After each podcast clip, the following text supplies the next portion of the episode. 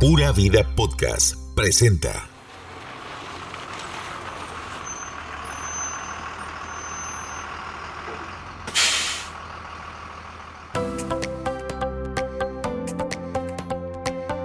La iniciativa Chepe se baña de la Fundación Promundo llegó a la capital de Costa Rica para darle dignidad a la población habitante de calle que es invisibilizada por sus adicciones y estilo de vida. Ese proyecto que dona gotas de vida está creciendo. Inició en los parques con duchas en toldos y ahora tienen nuevos emprendimientos y proyectos. Esto es Chepe se baña, el podcast con Mauricio Villalobos.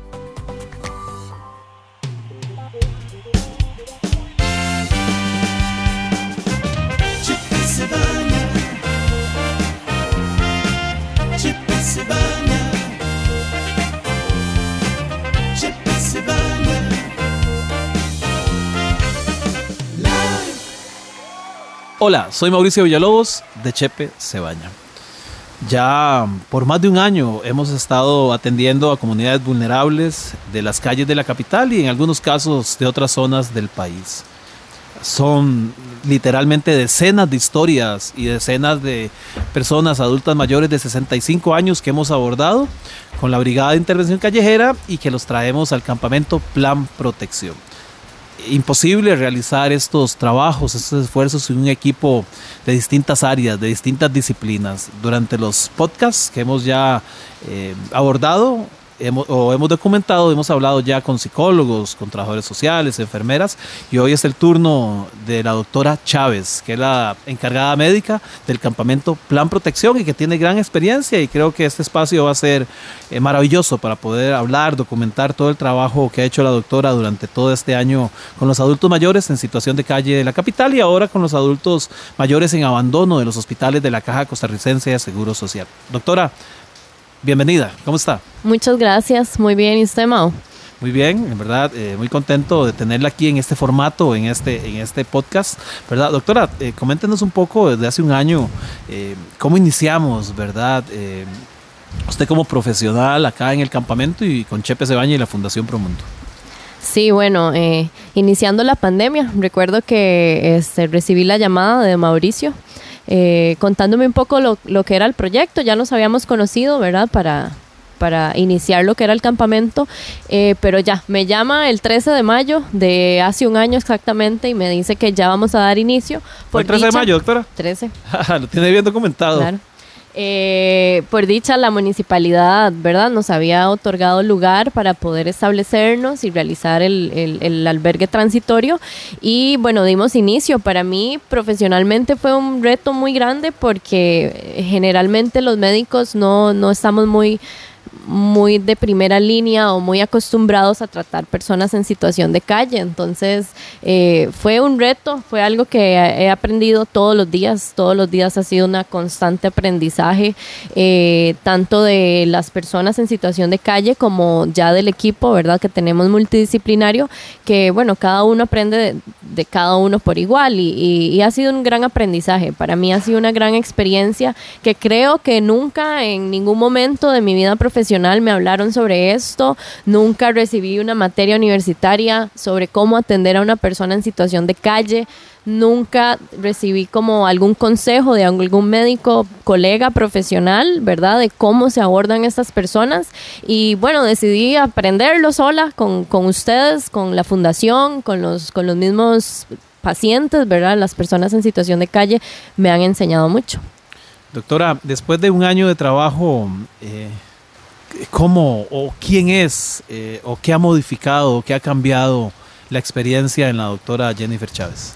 Sí, creo que realmente lo que me ha enseñado es a sensibilizar un poco la manera en la que los médicos, o bueno, yo personalmente, atiendo a las personas, me ha hecho ver con mucho mayor empatía a las personas, me ha hecho descubrir eh, casos, eh, historias, situaciones que ni me imaginaba que existían, ¿verdad? Entonces creo que personalmente me ha llenado de mucha empatía, de mucha solidaridad para con estas personas y como a mejorar el trato. Ha sido muy humanitario todo lo que hemos hecho desde el inicio, de llegar a la calle, atenderlos ahí, hasta ya tenerlos acá y darles un seguimiento. Es, es increíble la manera que como empáticamente me ha enseñado eso.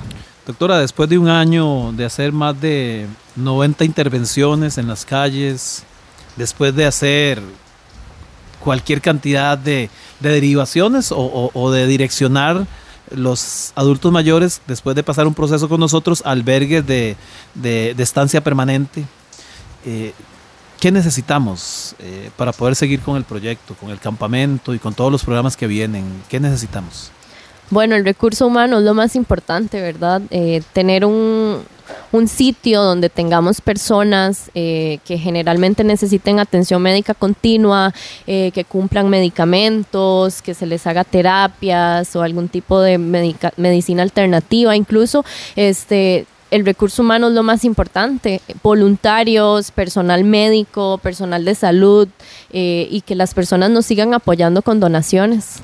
La verdad es que usted tiene razón, doctora, para todos los amigos que nos están escuchando. Por lo menos desde que yo tengo añales de trabajar en esto y no he necesitado poseer una propiedad ni, ni poseer nada para realizar los proyectos. Siempre hemos trabajado con, lugares prestados, como estamos ahorita. Nosotros vivimos de prestado y yo siempre digo que yo siempre tengo que parquear en posición de salida. Siempre cuando llego a los lugares estoy parqueado en posición de salida porque estamos acostumbrados, por lo menos yo, a realizar programas, proyectos sin tener presupuestos sin tener un edificio y siempre lo tenemos que lograr. O sea, la vida me ha enseñado o nos ha, enseñado a con poco hacer mucho. Y creo que el campamento ha sido un reflejo de eso, ¿verdad?